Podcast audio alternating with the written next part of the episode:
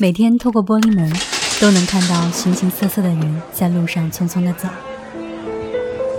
他们有些会来到我的店里挑选自己需要的东西。老板，这个怎么卖呀？偶尔问起他们挑选的目的，可能是一笑带过，或者变成了一次详谈。或许我所思考的问题，都是我最大的绊脚石。我的便利店一直开到凌晨两点，不同于其他的便利店，想要的许多东西都可以在这里找到。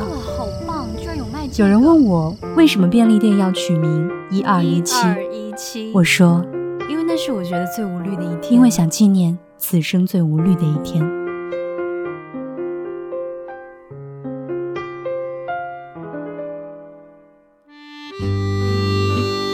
一般来便利店买白糖的，要么是女生，要么是家庭主妇。女生嘛，都喜欢做点小甜品啊，或者是包点小糖水。白糖对于家庭主妇来说，应该就是日常生活用品了。所以在买白糖的顾客当中，涛涛是一个特别引人注目的常客，因为他是一个一米八的大男孩。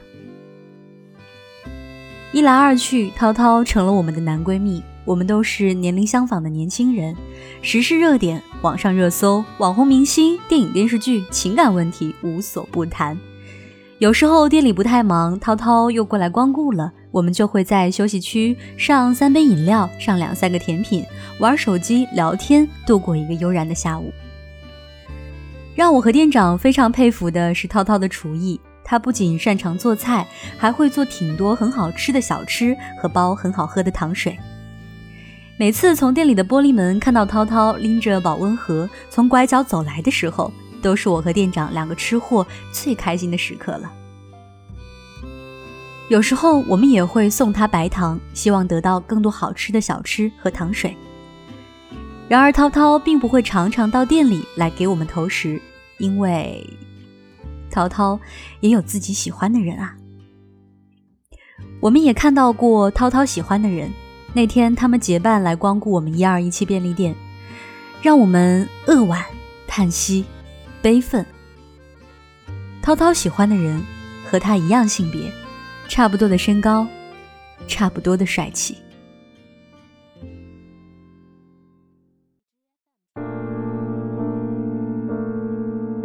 在分享这个故事之前，我还是很犹豫的。虽然网络世界大的无边无际，但是在中国，同性恋还不是那么被认同。尽管有些公众人物也都公开出柜了。网络上的一些吃瓜群众也表示支持理解，或者觉得这是别人的选择，不表态。大多数人还是觉得同性恋怪怪的吧。我是涛涛，是个同性恋的男孩，一个披着直男的外表的 gay。我周围的人、同事、家人和大部分朋友都以为我是直男，我也挺不容易的，要瞒过那么多的人。以前读书的时候还好，别人问你为什么不谈恋爱啊？因为要好好学习，天天向上啊。出来工作后就不那么容易了，尤其是工作稳定后，不仅爸爸妈妈、七姑八婆，还有单位里的同事都会想着来来来，给你介绍对象。我拒绝过，抗拒过，无论什么理由，他们都不接受，还是孜孜不倦地给我介绍对象。而我又不能大声直白告诉他们我喜欢男生，估计这样会被劝去看心理医生的。没法逃避的相亲，我只好带着我 gay 的心、直男的外表去面对一个一个没有兴趣的对象，挺不好意思的，也没感觉性合不合适，拒绝过一个又一个女孩子，有些甚至还被我的拒绝伤到了，我也是内心挺愧疚的。渐渐的，终于没有那么多人给我介绍对象了。尽管落了一个挑剔的名声，我都不介意，因为耳根子终于清净了，不用疲于面对那么多相亲对象，也终于遇到那个志同道合的人。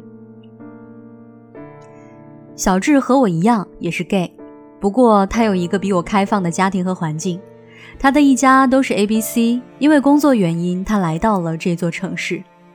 他说挺幸运的。因为工作原因来到了这个地方，没想到还遇到了那个喜欢的人。最好运的是，喜欢的人也和自己一样是个同性恋，不然也不会有可能。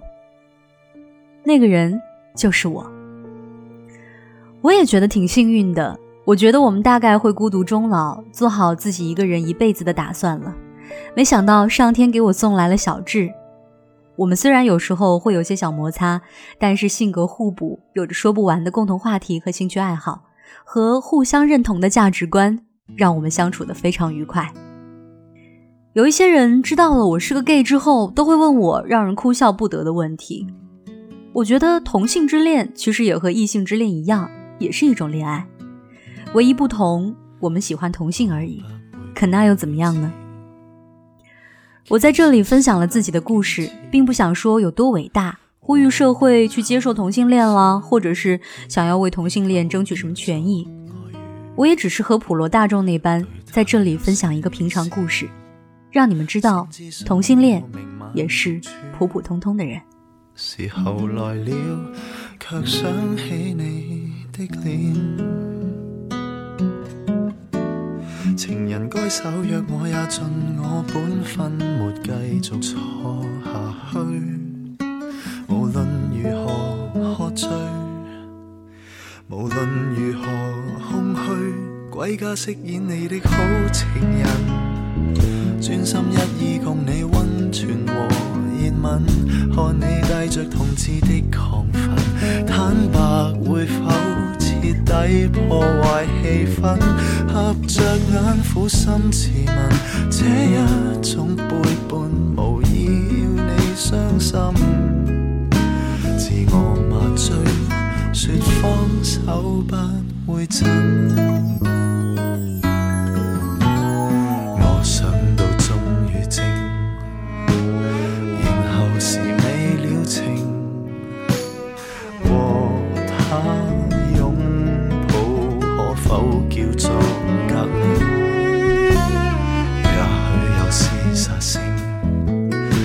此刻我要慰藉，想到处看风景，用掉我背影，归家饰演你的好情人，专心一意共你温存和。热吻，看你带着同志的亢奋，坦白会否彻底破坏气氛，在你与他中间找一道，水和水？被困，如偷听出声音，墙要碎裂，我将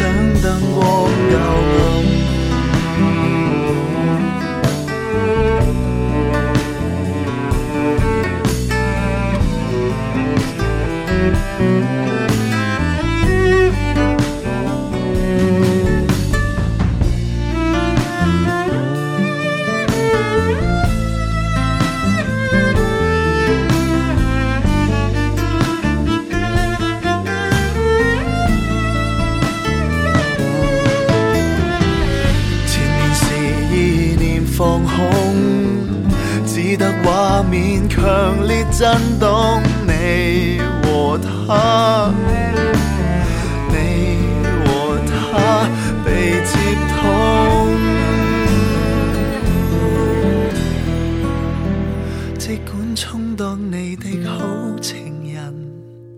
专心一意共你温存和热吻。